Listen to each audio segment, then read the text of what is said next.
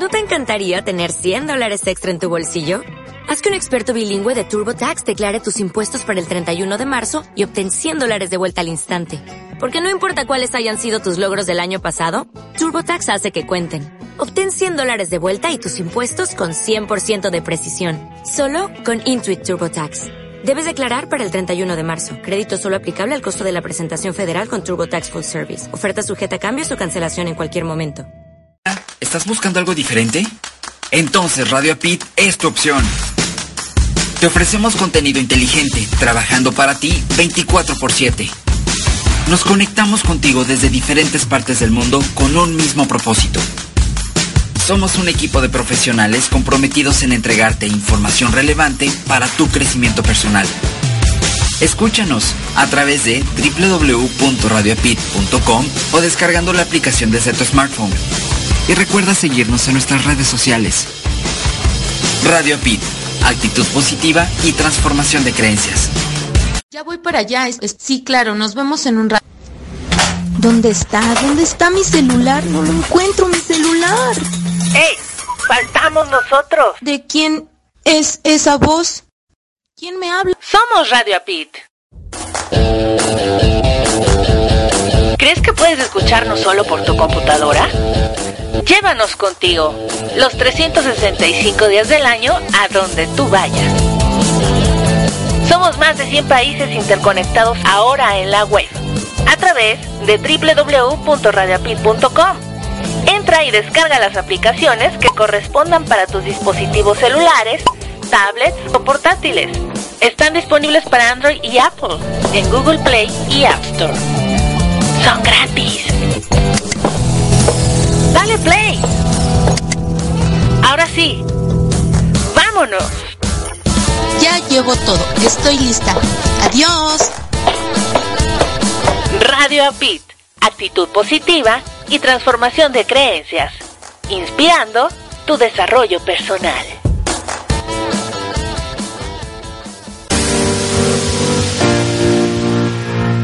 ¿Te has sentido alguna vez que no perteneces a este planeta? Yo también. Escúchame todos los domingos a las 6 de la tarde, hora del centro de México, 7 de la tarde, hora del este de los Estados Unidos, en Mi Transporte se equivocó de planeta por www.radioapit.com. Tenemos grandes historias para activar la adaptación, la inteligencia emocional, el desarrollo personal y la comunicación. Te esperamos, tu amiga por siempre, Erika con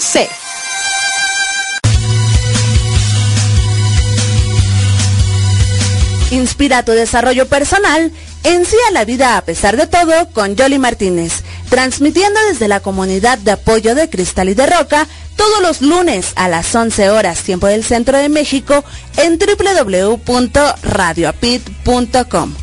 Acompáñanos.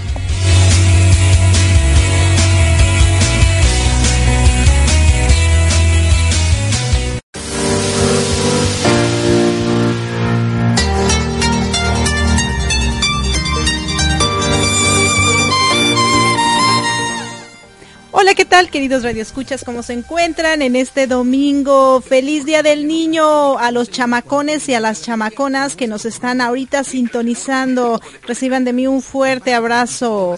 Y bueno, están en su programa Mi Transporte se equivocó de planeta. Y del otro lado tenemos a Marco Antonio, la voz de la alegría. Hola Marco, ¿cómo estás? Buenas, buenas, bien, gracias a Dios. Hoy, hoy estarán el niño recordando que hoy en la República Mexicana se celebra y se festeja el Día del Niño. Bien, listos para escuchar hoy la tercera y última parte de esta genial entrevista con nuestra amiga Yoli Martínez. Yay. Y bueno, no sé si quieras saludar a las radiodifusoras que nos transmiten. Por supuesto que sí. Primero vamos a mandar saluditos a la gente que ya se ha reportado a través del Ah, del WhatsApp, nada más que espérame un segundo porque se nos pone medio violento aquí el eh, el WhatsApp, espérame un segundito. Bueno, mientras mientras ingreso al WhatsApp que está también jugándonos malas pasadas, saludamos a la gente que ya nos escucha a través de www.radioapit.com, a la gente que nos escucha a través de www.radioprimera.com, la estación eh, oficial de la Red Mundial de Conferencistas. Gracias la gente que nos escucha a través de www.redalcoach.com, la estación oficial de la red del coach también, gracias.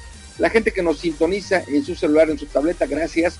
La gente que nos escucha a través de la página del Go Dinámico, a través de www.elduodinámico.com, gracias. Y a toda la banda de Buenos Aires, Argentina, que nos sintoniza a través de www.psradionet.com.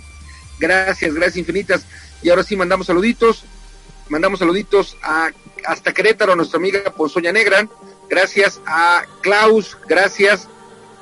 Le mandamos saluditos a Alma Rosa, que fue su cumpleaños el día viernes. A, ella está en Metepec. En La Piedad a Yolam. En Monterrey a Maggie. En Morelia a Olga. En León a nuestra gran amiga Leti Rico, gracias. En Guadalajara a Ceci Rodríguez, gracias. En el Estado de México a nuestra amiga Lucero Tapia La Picosita, gracias en Guadalajara a Grisel Rivera. Gracias, gracias. Gracias infinitas y bueno, ahora sí. Vámonos tendidos. Vámonos tendidos a dónde?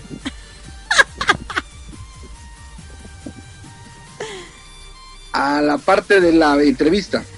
Ah, ah, ok, ok, perfecto. Bueno, es que como siempre hablamos antes, ahora sí que me, me dejaste en blanco y en frío. Pero bueno, entonces, ¿qué les parece si vamos a escuchar esta tercera parte de nuestra entrevista de Cristal y de Roca, donde vamos a ver chancan chancan?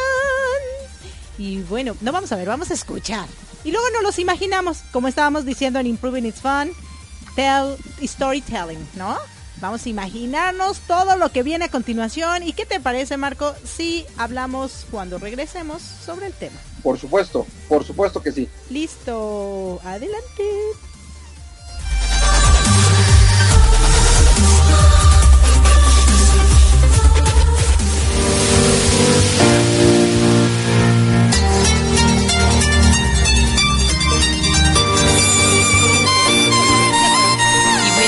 Bueno, sí, queridos radioescuchas, seguimos aquí en el programa Mi Transporte se equivocó de planeta con una gran historia, una gran historia que en el primer bloque pudimos ver la felicidad, el amor, la alegría, la esperanza. En el segundo bloque, la pérdida.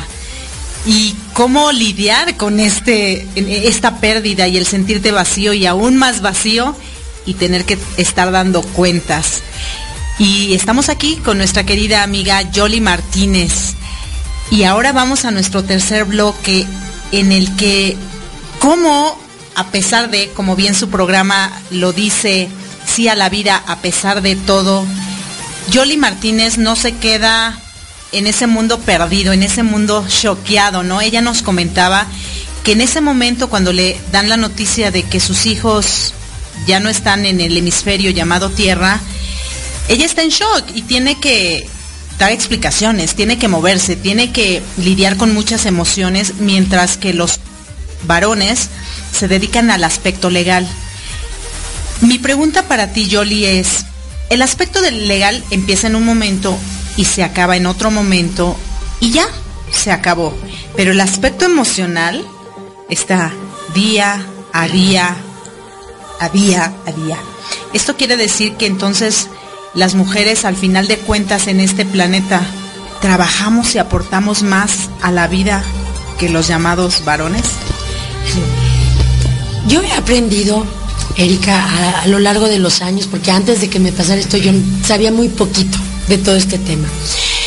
El, el hombre, género masculino, es mucho más racional, es intelectual, todo lo resuelve a nivel, a nivel del cerebro. Y la mujer es más emocional, esa es una de las grandes diferencias que en, la pareja nos, sirve como para complementarnos. Es cierto que para el hombre es mucho más fácil encontrar eh, respuestas o dar respuestas desde lo intelectual, es todo lo que es números, todo lo que son artículos, todo lo que son trámites, etc.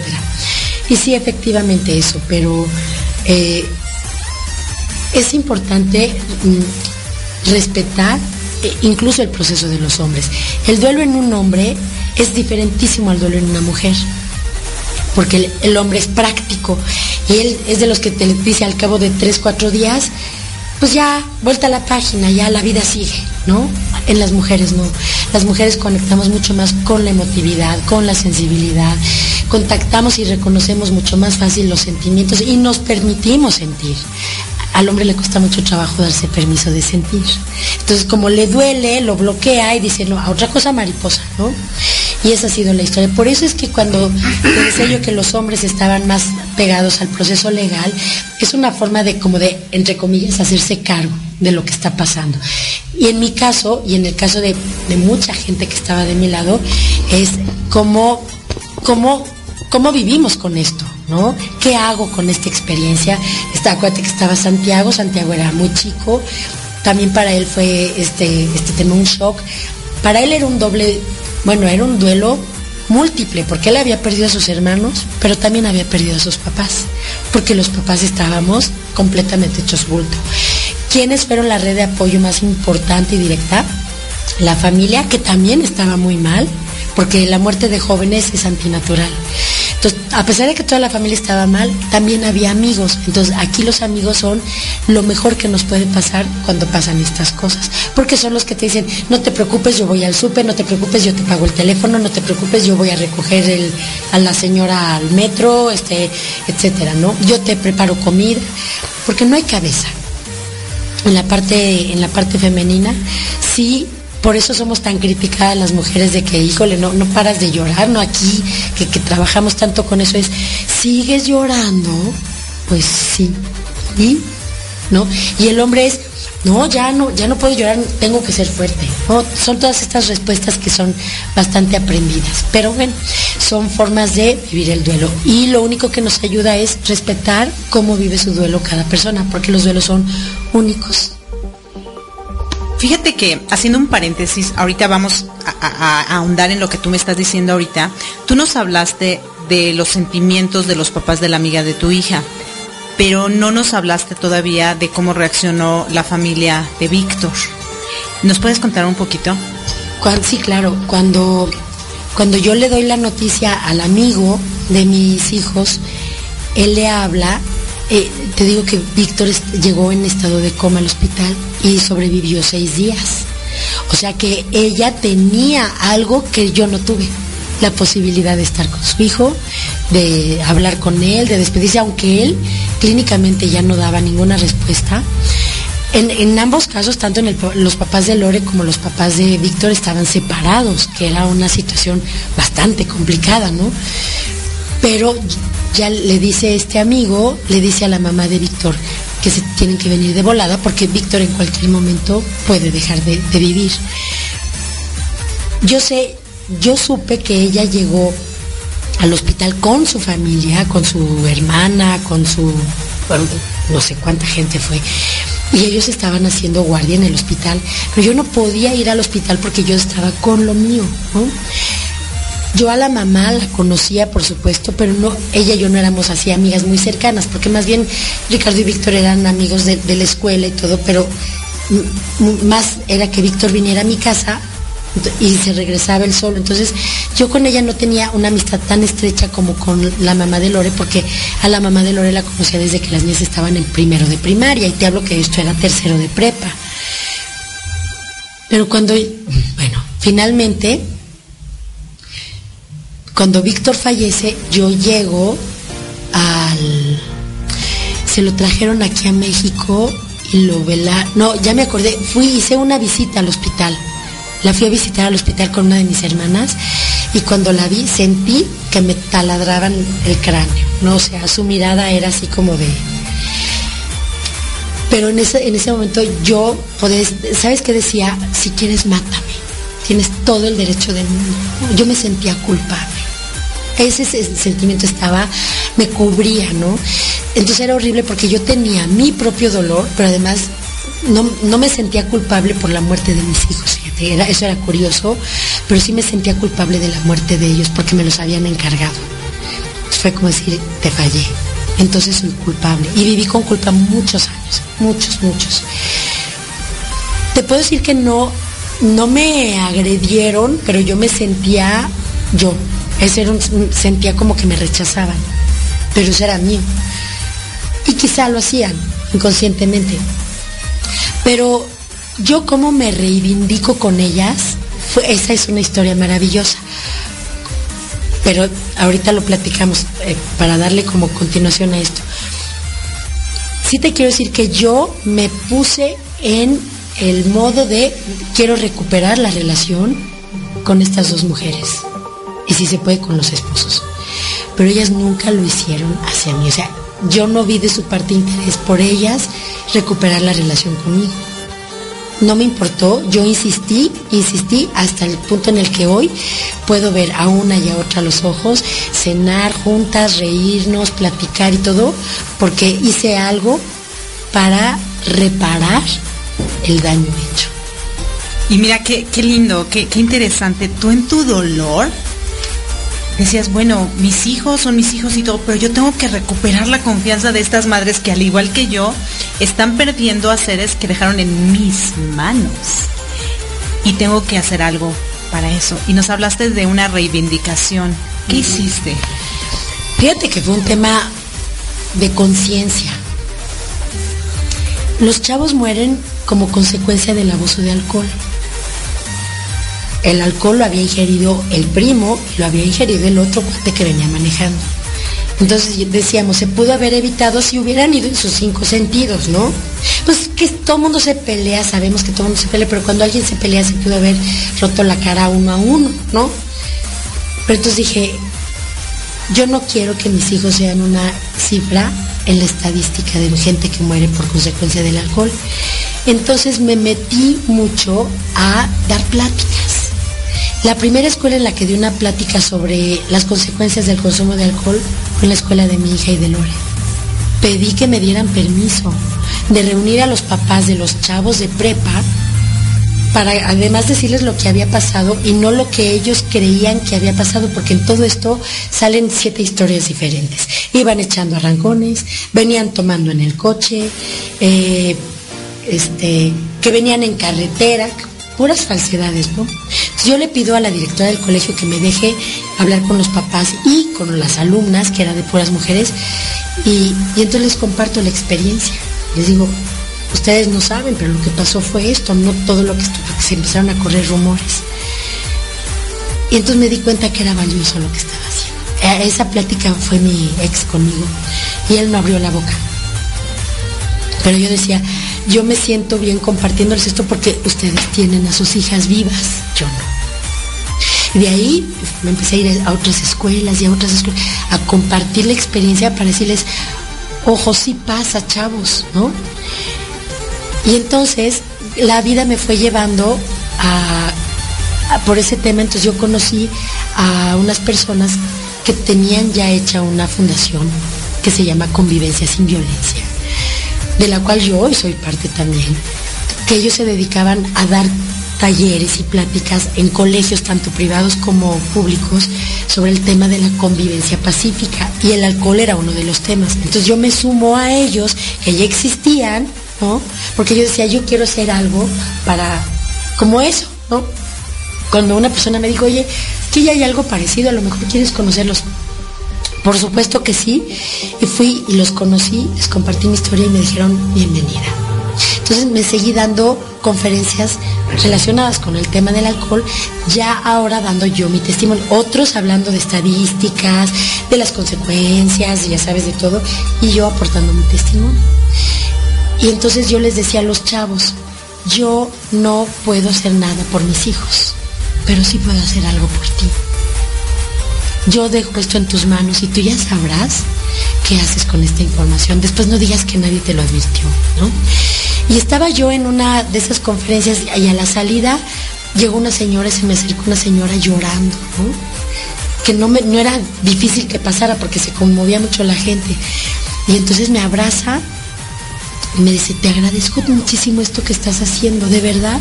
Pero me lo decía con una euforia, una vehemencia que yo decía, wow, y me abrazaba fuertísimo. Y me dice, es que tú no sabes quién soy. Yo soy tía de Lorenita. Y estaba de, mamá en una escuela de su hija y yo ahí hablando de Lorenita y, decirles, yo no puedo hacer nada por ellos, pero entonces la mamá se entera y entonces en una misa de aniversario me dijo, te agradezco lo que estás haciendo en nombre de nuestros hijos. Y ahí como que las chocamos, ¿no? Y lo mismo pasó con la mamá de Víctor. Entonces ellas encuentran como que sin yo haberles quitado la vida a sus hijos, yo estaba como reparando la relación a través de hacer algo por todos los chavos. Entonces a mí eso me, dio mucha luz y dijo, me, me, hizo ver esto como que ahora mi vida tiene un sentido diferente. Y la muerte de estos chavos no fue en balde. Tiene sentido. Qué, linda historia, qué linda historia, Yoli. Y fíjate que ahorita yo, yendo un poquito a lo que hacemos las mujeres y lo que hacen los hombres, hablábamos de que mientras te sucede esta situación en que tus hijos fallecen, tu esposo junto con el papá de Lore están arreglando toda la cuestión legal y tú estás tratando de lidiar con las emociones. Tú comentabas que bueno, finalmente los hombres son racionales y las mujeres emocionales. Pero en esas emociones creo, considero y estoy completamente segura que hacemos más que los hombres. Como en nuestro caso, cuando das más en la familia, y ellos no lo dan tanto. Cuando tú amas más y ellos no aman tanto y todas esas cuestiones. Yo creo que los hombres se hacen cargo de cuestiones legales o de lo, de lo fácil, como, como tú bien decías, los hombres son de, ay, esto no sirve a otra cosa mariposa, por evitar el dolor. Pero como lo evitan y no muestran sus emociones, pues no se pueden, no pueden ver más allá, no pueden hacer más cosas. Y se estancan en un punto en el que no pueden salir y están como en un vacío ahí, en un pozo, imagínate en un pozo y están hasta el fondo ahí hundidos y no salen de ahí. En cambio, una como mujer a la que tildan a lo mejor de loca, de, de emocional y de todo, está moviéndose, está moviéndose, tratando de arreglar el mundo para, para construir en lugar de destruir. Mi pregunta aquí es, después de que él se dedicó a lo legal y a otra cosa mariposa y demás, y tú te estuviste moviendo y demás, y supongo que con ese movimiento estabas sacando todo ese dolor y estabas, como tú dices, trabajando día a día, que hasta ahora lo haces para seguir viviendo y poder aportar a los demás. ¿Él qué hacía? Lo mismo que hoy. Nada. Yo te voy a decir, porque es muy triste que... A ver, yo sigo casada con él después del, accidente de los niños, solamente cuatro años. Yo no, le di más, pero él estaba en una terrible depresión y yo también, nada más que yo estaba trabajando por salir de mi depresión y él no. Él quería que yo lo acompañara toda la cuestión de los trámites y como yo le decía que no, entonces decía que, que poca, ¿no? En pocas palabras. Yo le decía, dime si eso me devuelve a mis hijos, voy, porque era ver alteros de expedientes, de fotos, de testimonios, de testigos y todo. Le dije, ¿eso me los va a devolver? No, ¿verdad? Le dije, yo ya perdoné, yo ya solté, yo mm, quiero ser una buena madre para Santiago. O sea, yo tengo que estar bien para ser una buena madre para Santiago. Pero eso no me va a llevar a nada. Entonces, como le dije que no, eso a él no le gusta.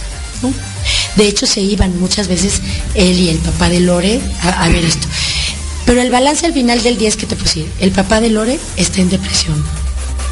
El papá de mis hijos está en depresión. El papá de Víctor lo veo muy pocas veces, lo tengo como contacto en Facebook, pero no es un nombre que ninguno de ellos volvieron a ser lo que son. Y te voy a dar un ejemplo.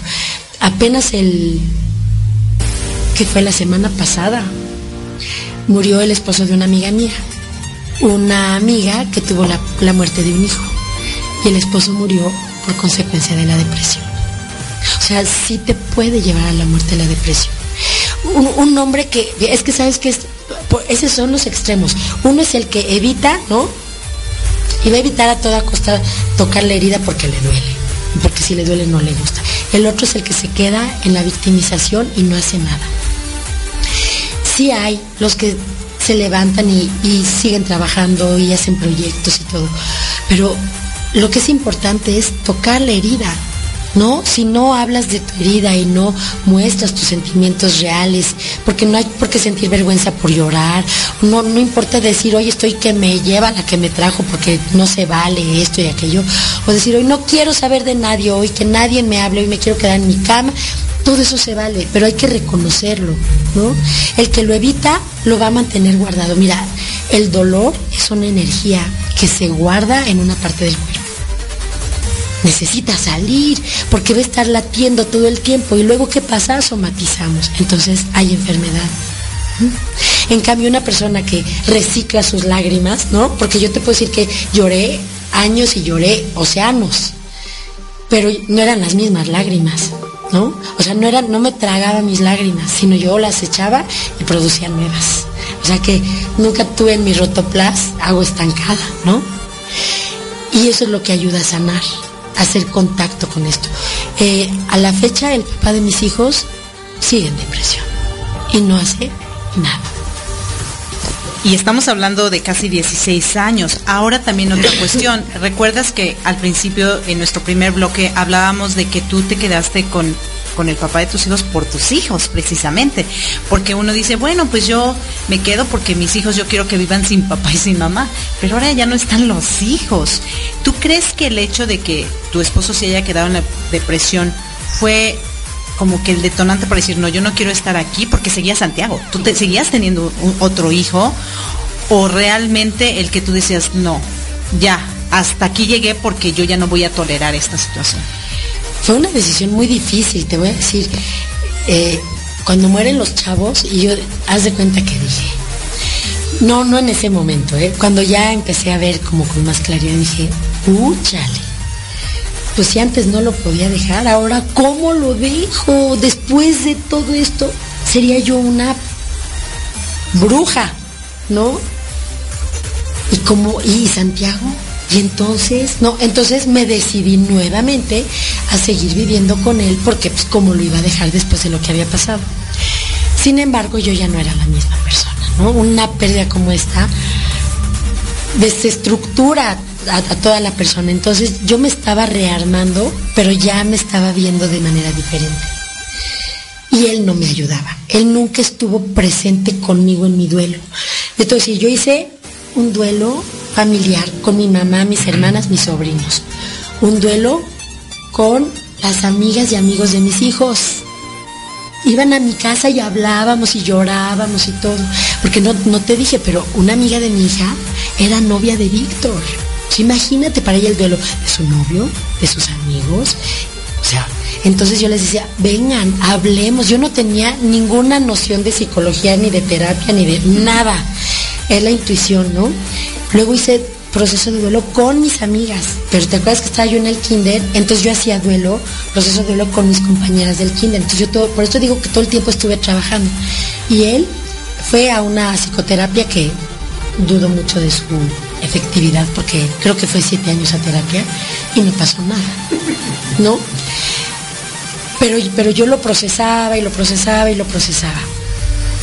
Entonces me iba dando cuenta cada vez más de que yo ya no quería esa vida y que no era justo sacrificar mi vida por estar al lado de alguien que no quería vivir, porque eso era, era una realidad, él no quería vivir.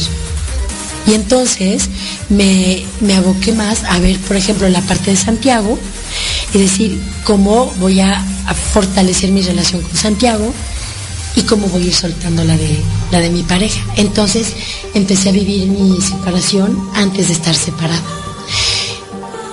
Y, un poco antes de, te digo, pasó el tiempo y yo a él lo veía como cero, cero dispuesto a nada. Entonces yo hablo con Santiago y le digo, esta historia ya se acabó. Y voy a tomar una decisión de la cual tú no eres eh, partícipe. Es una situación entre tu papá y yo. Y me voy a ir de la casa. Y voy a tener un departamento en el que tú cabes. Tú vas a caber si tú eliges venirte conmigo. Pero hoy no ha pasado nada. Esto era octubre. Yo tomo la decisión en diciembre y en enero del siguiente año, en enero del 2005, le doy la noticia de que me voy. Y por supuesto que no me creyó.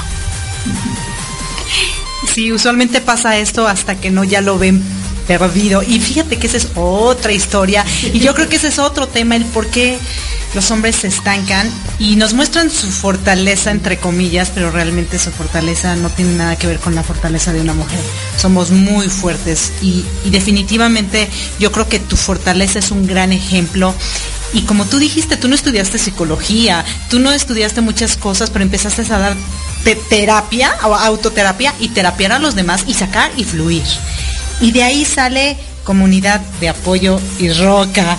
Y quiero que nos cuentes así en, en, un grosso modo, ¿qué es comunidad de apoyo y roca? ¿Qué haces? ¿Y qué es lo que te mantiene aquí después de 16 años como una mujer fuerte y un gran ejemplo? Porque los minutos se están acabando. Ya sabes que esto de la radio es tremendo. Entonces, si nos cuentas un poquito. Mira, rapidísimo te cuento. Ah, yo a partir de que, de que tengo la experiencia de los niños, me cambio de escuela y en la siguiente escuela conozco a una mamá y a una maestra que habían tenido la misma experiencia que yo de pérdida de hijos, nada más que sus hijos eran muy pequeños. Cuando yo me, separo y después me divorcio y me voy a mi departamento, yo las invito a ellas a que vengan a mi casa y empezamos a hacer este grupo de apoyo en el duelo.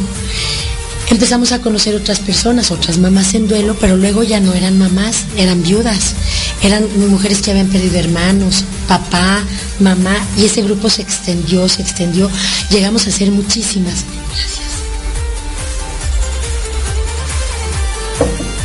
Llegó un punto en el que ya no cabíamos, en, el departamento que yo vi era muy pequeño, pero bueno, este, para, al paréntesis rapidísimo te cuento que a los cinco años de, la muerte de los chavos, yo publiqué un libro que se llama De cristal y de roca. Vivir o sobrevivir, una decisión valiente. Entonces, ese nombre se hizo así como mi sobrenombre, casi casi, ¿no? Y, cuando yo hago tiempo después, este libro, eh, te dije, fue como en el aniversario número 5. Pero cuando yo me separo y me voy a mi casa, una de mis hermanas me apoya para sacar el libro en editorial. De esto se cumplen 10 años. Y entonces cuando yo sale el libro de la editorial, yo abro una página web que se llama De Cristal y de Roca, pero se llama Comunidad de Apoyo de Cristal y de Roca, pero no existía como tal. Luego, es que son como tres historias paralelas. Mi grupo de amigas con las que nos reuníamos para trabajar el duelo, que era la comunidad de apoyo, pero era nada más eso. Luego yo me dejo el kinder y me meto a estudiar logoterapia como una especialidad. Y luego les digo a mis amigas, oigan, ¿por qué no abrimos un espacio para dar apoyo a la gente? Yo ya soy terapeuta, ¿no? Eso, fueron cinco años los que estudié y ellas me dijeron, no, nosotros no porque tenemos esposo, otros hijos, otro trabajo. Y yo dije, sí, entonces le dije a Santiago, ¿te vienes conmigo? Y vamos a empezar de cero, no hay nada. Y vamos a darle apoyo a las personas que no tengan recursos económicos. Entonces yo ya siendo terapeuta me traigo maestros, invito a maestros y a colegas míos a que vengan a dar terapia sin cobrar para que nosotros podamos cobrarle a las personas una cuota simbólica que es de lo que se mantiene hoy esta comunidad de apoyo que está por cumplir cuatro años como presencia física. No, qué increíble. Fíjate que yo al principio solo dije comunidad de apoyo y roca y realmente es comunidad de apoyo de cristal y roca, ¿no? Tres palabras, apoyo, cristal y roca. Para concluir nuestro tema, me gustaría que me dijeras el significado para ti, qué es apoyo, qué es cristal y qué es roca. Ay, qué, linda, gracias. Bueno, apoyo diferente de ayuda. Yo, si yo te apoyo, yo te voy a, a, dar los recursos para que tú puedas salir adelante por tus propios medios. Todos tenemos muchos recursos, valores, etcétera, ¿no? Pero a veces no los vemos o no los conocemos. Cuando yo apoyo a una persona, yo le voy a enseñar a conocerse ya, ya que se dé cuenta de que está hecha y decirle, mira, todo esto tienes y con todo esto puedes salir adelante. Porque ayuda es, yo te doy 10 pesos para que tomes el camión y te vayas. De la otra forma es, yo te enseño o vente y ayúdame a trabajar y yo te pago por tus servicios, ¿no? O como dicen, no le des el pescado, enséñalo a pescar. Sería más o menos lo mismo, ¿no? De cristal porque habla de de esta fragilidad, ¿no? Es fragilidad y es transparencia. O sea, yo, yo me, veo en mi Yoli de cristal, soy transparente y soy frágil, pero también soy de roca. ¿Y sabes qué? Las rocas también se desgastan. Wow, Yoli.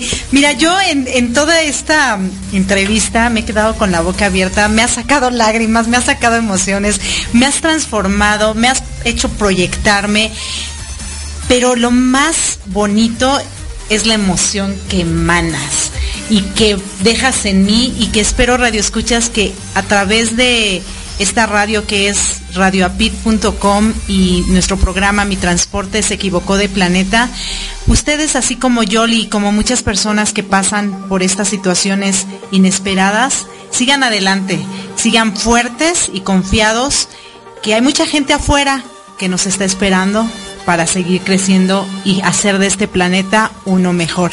Les doy las gracias, te doy las gracias Yoli por haber compartido tu vida, tu tiempo y todas esas cosas maravillosas que haces y que sigues haciendo y que estoy segura que vas a tener una infinidad de años para seguir haciendo con nosotros. Te agradezco. Si quieres decir algo más para nuestros radioescuchas, adelante. Bueno, pues yo primero te agradezco a ti por darme este tiempo en tu programa cada vez que me invitan a compartir mi historia me hace darme cuenta que sigo en el proceso de, ¿no? Que como alguna vez lo dijimos tú y yo, este es un proceso de, transformación, que no es algo que se supere, pero que se, se fortalece cada día. Y bueno, pues para las personas que escuchan tu programa, decirles que siempre hay una forma de decirles sí a la vida, a pesar de todo.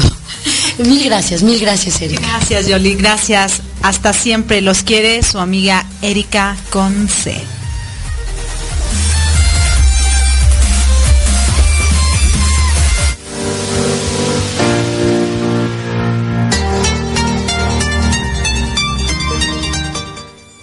Y bueno, aquí ya estamos de regreso.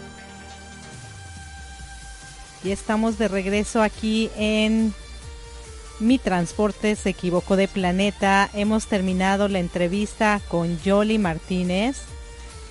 Y bueno, Marco, no sé, ¿tú, tú, tú qué opinas de todo esto?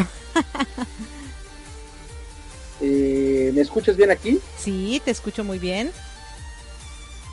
Ok, ok, esperemos que salgamos bien al aire porque eh, no, no sé si, si salga bien mi voz de, de fuerza adecuada.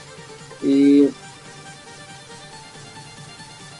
bueno, la, tercera parte, la conclusión de esta historia es una historia eh, importante porque empieza diciéndonos diferencias entre los hombres y las mujeres y termina con compartiéndonos lo que tiene que ver con, la comunidad. Entonces, la verdad es que es, es impactante y algo que nos comenta al inicio de, la tercera parte es la quizá una diferencia en resolver este tipo de asuntos de los hombres y las mujeres.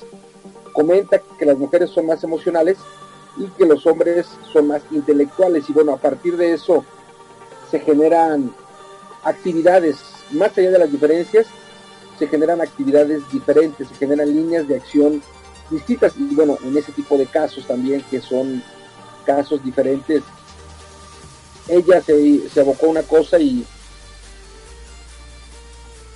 y su esposo en ese momento se, se ocupaba de otra cosa. Sí, no, definitivamente. Fíjate que algo que es muy cierto, y creo que yo lo he notado mucho, es que los hombres a veces eh, son muy secos, son, nosotros somos muy emocionales y nos gana la emoción tanto que la sequedad de los hombres o, esa frialdad, más bien esa frialdad con la que manejan las situaciones, a nosotros no nos beneficia en, nada. Y tampoco eh, a, ustedes los varones les beneficia nuestras emociones, porque como mientras Yoli se la pasaba llori, llori, llori, llori, llori, sacando todo ese dolor, él se la pasaba en su, en su mundo frío en el vamos a resolver esto legalmente, vamos a hacer esto otro, y muy frío, entonces no se dio la oportunidad de sacar esa emoción, ese dolor que tanto tenía.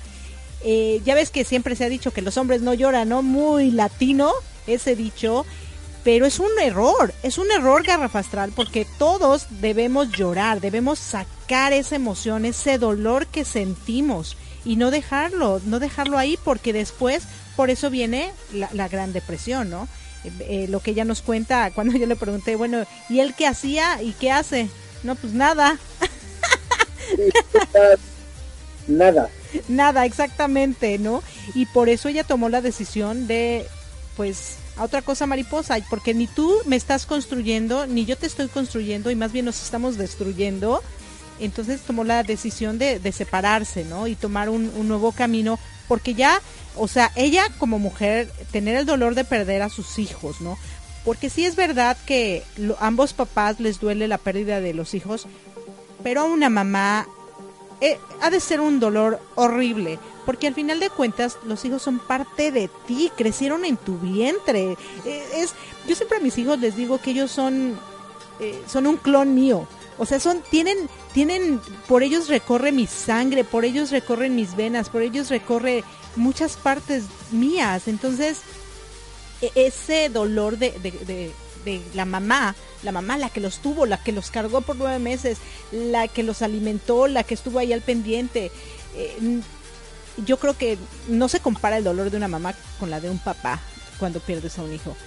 Y encima, eh, salir adelante, ¿no? Porque se quedó con otro hijo. Yo creo que si una mujer pierde a sus dos hijos y no tiene ninguna otra responsabilidad, a lo mejor sí, o se vuelve loca o, se suicida, ¿no?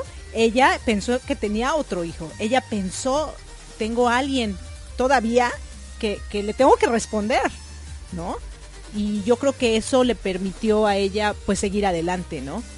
En cambio, pues el esposo, como los papás de los otros chicos que también perdieron la vida, eh, también al parecer no se quedaron en su mundo depresivo, ¿no? En su mundo depresivo y no han salido adelante porque no han llorado, yo creo, el tiempo suficiente o no le han dedicado tiempo a su dolor, ¿no? Yo eh, digo que yo soy un un mundo de emociones y yo cuando lloro lloro, o sea, lloro. Cuando me enojo, me enojo, o sea, hay que vivir todas las emociones. Lo que no puedes permitirte es que las emociones negativas te duren mucho tiempo porque te pueden afectar. Pero todas las emociones se tienen que, que vivir y de, tienes que dejar de fluir. Perdón, tienes que dejar fluir todo ese sentimiento. ¿Tú, ¿tú eres llorón, Marco? Eh, antes de contestarte, fíjate que el tema de, de yo creo que tiene que ver con los hombres que estaban o que están tal vez instalados en la parte de la reflexión, sí creo que tiene que ver con lo que decía ella al inicio, en diferencia de hombres y mujeres. Eh, los hombres al ser, más intelectuales y las mujeres al ser más emocionales, y, y bueno, si le agregamos en la parte latina eh, algo que está terrible, que dice que los hombres no lloran o los hombres no deben llorar, bueno, entonces esto le da una situación un poco más complicada los hombres que no se permiten llorar o que no se permiten eh, salir adelante a través de, de, vivir el duelo, porque bueno, justamente se instalan, como nos decía Yoli, en la, en la depresión y no solo en la depresión en el momento de la situación, sino a lo largo de años que bueno, han pasado ya 16 y pensamos que eh, los papás, de acuerdo a lo que nos decía Yoli, siguen instalados en la depresión. En mi caso, sí lloro, a lo mejor no soy tan frecuente en la parte de, llorar, pero sí me permito sentir tristeza, sí me permito sentir el llanto, como también me permito sentir la alegría, me permito sentir las emociones, porque al final del día, eh, cuando vivimos las emociones, cualesquiera que sean, es como más fácil, si son negativas o si son de estas que nos duelen, es creo yo más fácil liberar esas emociones. Eh, cuando en el caso del fallecimiento de un hijo, como, como lo vivieron ellos, los hombres se contienen las lágrimas, o no solo las lágrimas, sino la, la emoción o el sentimiento de tristeza, y además de eso, no se dan la oportunidad de dar el duelo, de tener el duelo, pues sí lo hace, lo hace más difícil humanamente en lo emocional y bueno, tan así que, que pueden estar instalados en la parte de depresión, ¿no? Sí, claro. Y fíjate que algo que a mí me encanta de Jolie es eso, ¿no? Que cuando ella empezó a, a crear, a, rec, a crear su duelo, lo hacía en grupos y empezó a formar grupos en los que no solo se ayudaba a sí misma, pero le ayudaba a otras personas. Y eso es maravilloso. Que cuando tú tienes un dolor, no te enfrascas tanto en tu dolor, sino que ayudas a otras personas al mismo tiempo que estás sanando. Eso me parece eh, fabuloso, fabuloso. Y que ahora tenga su fundación, eh, me parece súper increíble, porque de esa manera ella se ayudó y sabe que puede ayudar a otras personas. Y también algo que me gustó que utilizó la palabra reivindicarse, porque ella decía, ¿y cómo, cómo, cómo les pago a estas pobres mujeres que perdieron a sus hijos, no? ¿Qué, qué hago yo para, para subsanar un poquito ese dolor que estamos sintiendo? Y cómo empezó a dar charlas en las escuelas y todo, y una de las tías de Lorena, de la chica que falleció, eh, la escuchó y le avisó a su mamá lo que estaba haciendo Yoli y por eso se volvieron a, a amigar, ¿no? Eh, yo creo que es increíble. Eh, qué fortaleza y sobre todo que ha podido ayudar a muchísima gente, ¿no? A través de, de lo que, de su experiencia. Sí, después de, esta situación tan, tan terrible en donde por muy mala fortuna fallecieron cuatro personas, eh, al cabo de los años, 16, ahora 16, eh, bueno, sirvió o, o, usó esta experiencia traumática y que bueno, le cambió la vida a su familia en general, usó esto para, para haber sido como un, un, inicio de algo muy grande que bueno, hoy día es la comunidad que eh, inició ayudando a gente que tenía, que estaba en duelo, pero bueno, hoy día es más amplia la ayuda. Yo creo que, que, es como parte de lo bonito que tiene esta comunidad, que es está abierta no solo para la gente que tiene duelo, sino para la gente que requiere cualquier tipo de apoyo para, para digamos, reencontrarse y retomar el camino para seguir siendo excelente ser humano. Y la suma de, de estos, de estas actividades, bueno, genera una energía positiva. Eh, es eh, creo yo, común en lo general que las mujeres, porque son más emocionales, tengan ese tipo de actividades, se permitan tener ese tipo de actividades que los hombres. Seguramente habrá hombres que también tras alguna desgracia tengan alguna idea o tengan alguna actividad benéfica, pero me parece que es más de mujeres, por la parte emotiva, no por otra cosa. La verdad es que el asistir a la comunidad, el saber que hay no solo actividades que te ayudan a llevar el duelo, sino que además hay un sinfín de, de actividades que ofrece Yoli para que tú puedas ser mejor persona. La verdad es que es fabuloso y, y todo nació, lamentablemente, por este triste accidente. No, y sabes otra cosa bien importante, que en su comunidad ella tiene otros profesionales como ella que ayudan a personas y creo que ellos donan de su tiempo para, para ser parte de esta fundación. ¿O me equivoco? Sí, eh, eh, no sé si donen al 100, pero lo que sí sé es, es que los son muy, muy, accesibles. Uh -huh. Creo que cobran 250 pesos al mes o 300 pesos al mes por cuatro sesiones. Eh, si hablamos en dólares deben ser como unos poquito más de 15 dólares, uh -huh. pero esa, esa cuota al mes, la verdad es que es de ayuda social y esa es la idea, la idea es que la gente que de alguna forma económicamente no tenga tanto, tanto dinero, pero que se encuentre en una situación de necesidad emocional, la reciba a través de estos precios de alcance social y la ayuda profesional, como tú dices bien, que otorga Yoli y la gente que está con Yoli. Sí, ¿no? no, de hecho, fíjate que es muy importante y queridos radio escuchas, tomen esto en cuenta, de verdad es tan importante porque nosotros podemos cambiar una vida, cambiar y si ya cambiamos una vida es maravilloso, si cambias dos mejor, si cambias tres pues muchísimo mejor, pero si tú te dedicas a algo, por ejemplo, si eres médico y trabajas en un lugar donde ganas muy buen dinero, pero puedes ofrecer unas horas de tu tiempo a una comunidad donde a lo mejor los recursos no sean tan buenos, hazlo. Yo te lo recomiendo que te vas a quedar eh, enamorado de, de poder aportar con un granito de arena a, esta, a este planeta. Si tú eres profesor y ganas muy bien también o tienes tu, ingreso, pero puedes ser profesor de alguien que lo esté necesitando, también hazlo. Siempre eh, todo lo que hacemos, colaborar con los demás. Fíjate que el otro día fue bien chistoso porque yo soy profesora de natación y a mí me encanta y algo de, del eslogan que yo utilizo mucho es porque me importas, porque permíteme ser alguien que, que te puede ayudar a salvarte en el agua, ¿no? Yo creo que eso es algo muy importante para mí.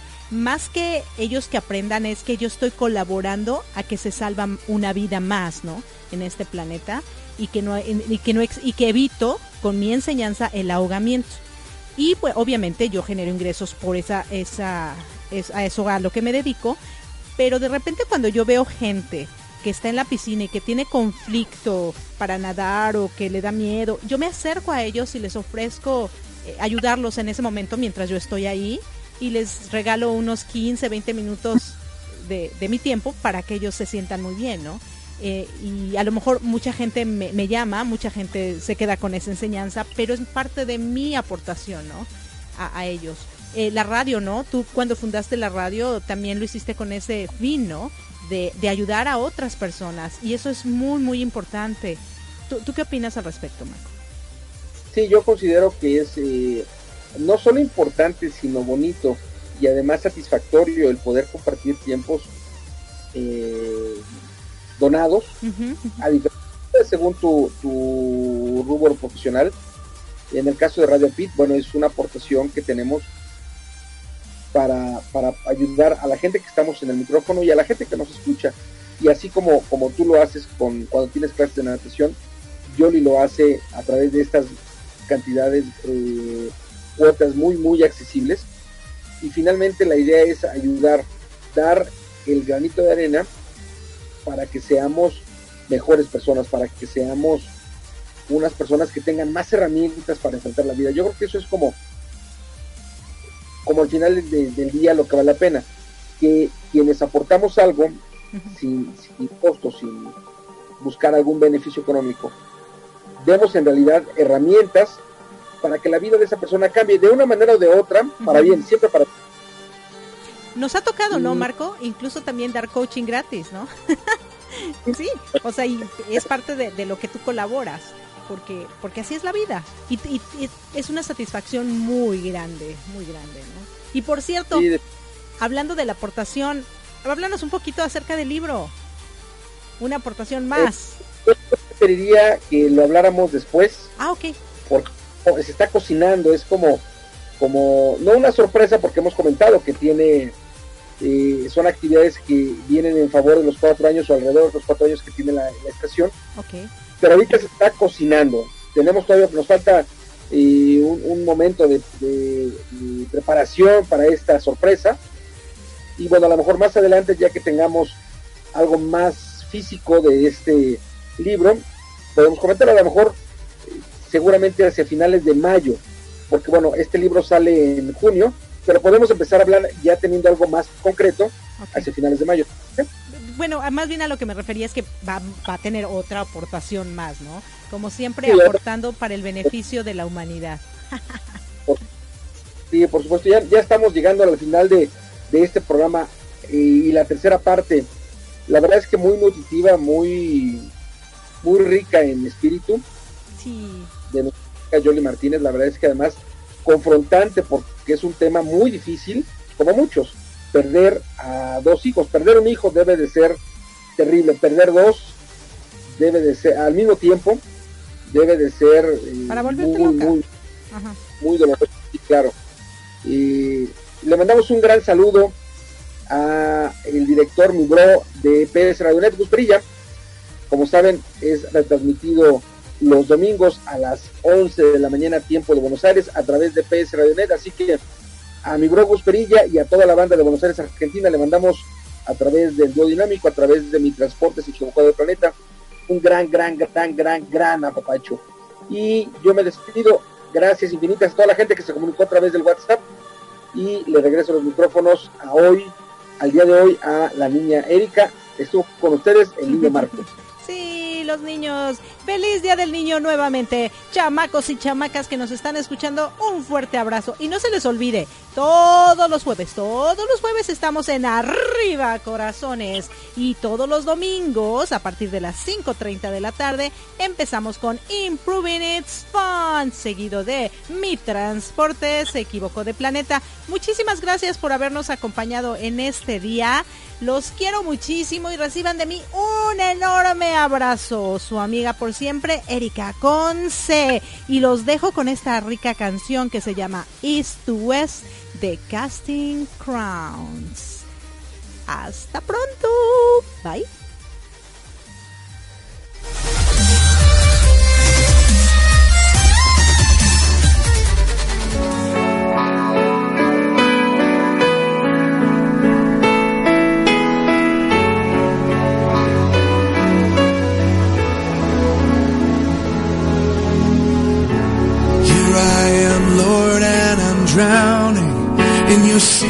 Forgetfulness.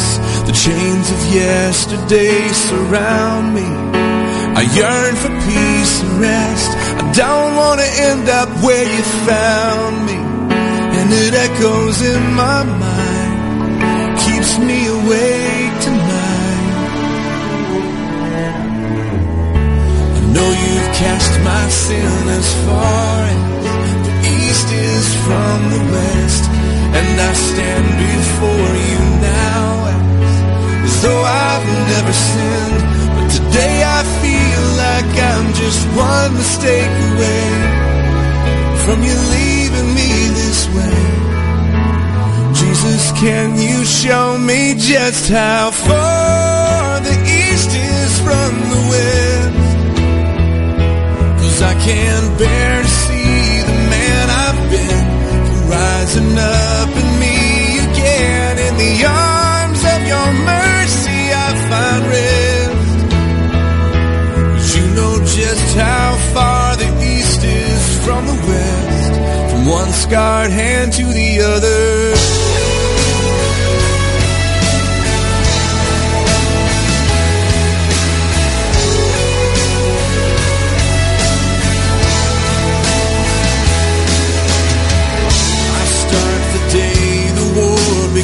Begins, endless reminding of my sin. And time and time again, your truth is drowned out by the storm I'm in. Today I feel like I'm just one mistake away from you leaving me this way. Jesus, can you show me just how far the east is from the west? Cause I can't bear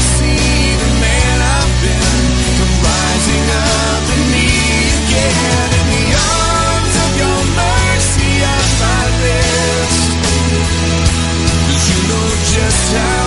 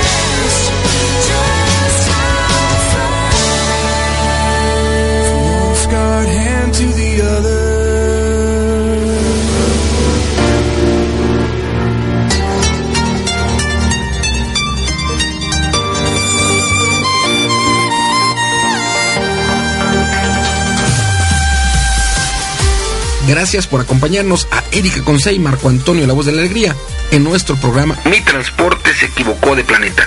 Te esperamos el próximo domingo para que juntos platicamos de temas como adaptación, inteligencia emocional, desarrollo personal y la comunicación como tu herramienta indispensable. Recuerda, 6 de la tarde, tiempo del centro de México, 7 de la tarde, tiempo de Florida. Erika Conce y Marco Antonio La Voz de la Alegría. Te esperamos. Soy Erika Conce. Soy Marco Antonio, la voz de la alegría. Juntos formamos el dúo dinámico. Te ofrecemos servicios empresariales adecuados a tus necesidades como seminarios, talleres, coaching y yoga de la risa. Capacitación empresarial en temas como liderazgo, comunicación, servicio al cliente, entre otros, adecuados a tus necesidades. Entra en contacto con nosotros en los siguientes correos Erika, arroba elduodinámico.com. Marco, arroba elduodinámico.com. O visita nuestra página de internet para pedir informes sin ningún compromiso. www.elduodinámico.com. Servicio personalizado y garantizado. Si no te funciona, te devolvemos tu dinero. Radio API una estación humanista y quienes la conformamos creemos que los cambios son más que una experiencia de aprendizaje. Nuestros contenidos están pensados para llegar a todas las edades, gustos y preferencias. Es por eso que nos desafiamos para llevarte mejores contenidos. Somos una propuesta diferente que apuesta por el desarrollo integral. Día a día estamos motivados para llevar entretenimiento de calidad y te descubras con lo más valioso que tienes para transformar tus creencias. Ya somos más de 100 países, conectados desde diferentes puntos del planeta, a través de www.radioapit.com.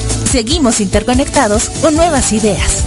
Queremos llegar a más personas para juntos pensar y vivir con actitud positiva y transformación de creencias. Radio Apit, inspirando tu desarrollo personal. ¿No te encantaría tener 100 dólares extra en tu bolsillo? Haz que un experto bilingüe de TurboTax declare tus impuestos para el 31 de marzo y obtén 100 dólares de vuelta al instante. Porque no importa cuáles hayan sido tus logros del año pasado, TurboTax hace que cuenten. Obtén 100 dólares de vuelta y tus impuestos con 100% de precisión. Solo con Intuit TurboTax. Debes declarar para el 31 de marzo. Crédito solo aplicable al costo de la presentación federal con TurboTax Full Service. Oferta sujeta a cambios o cancelación en cualquier momento.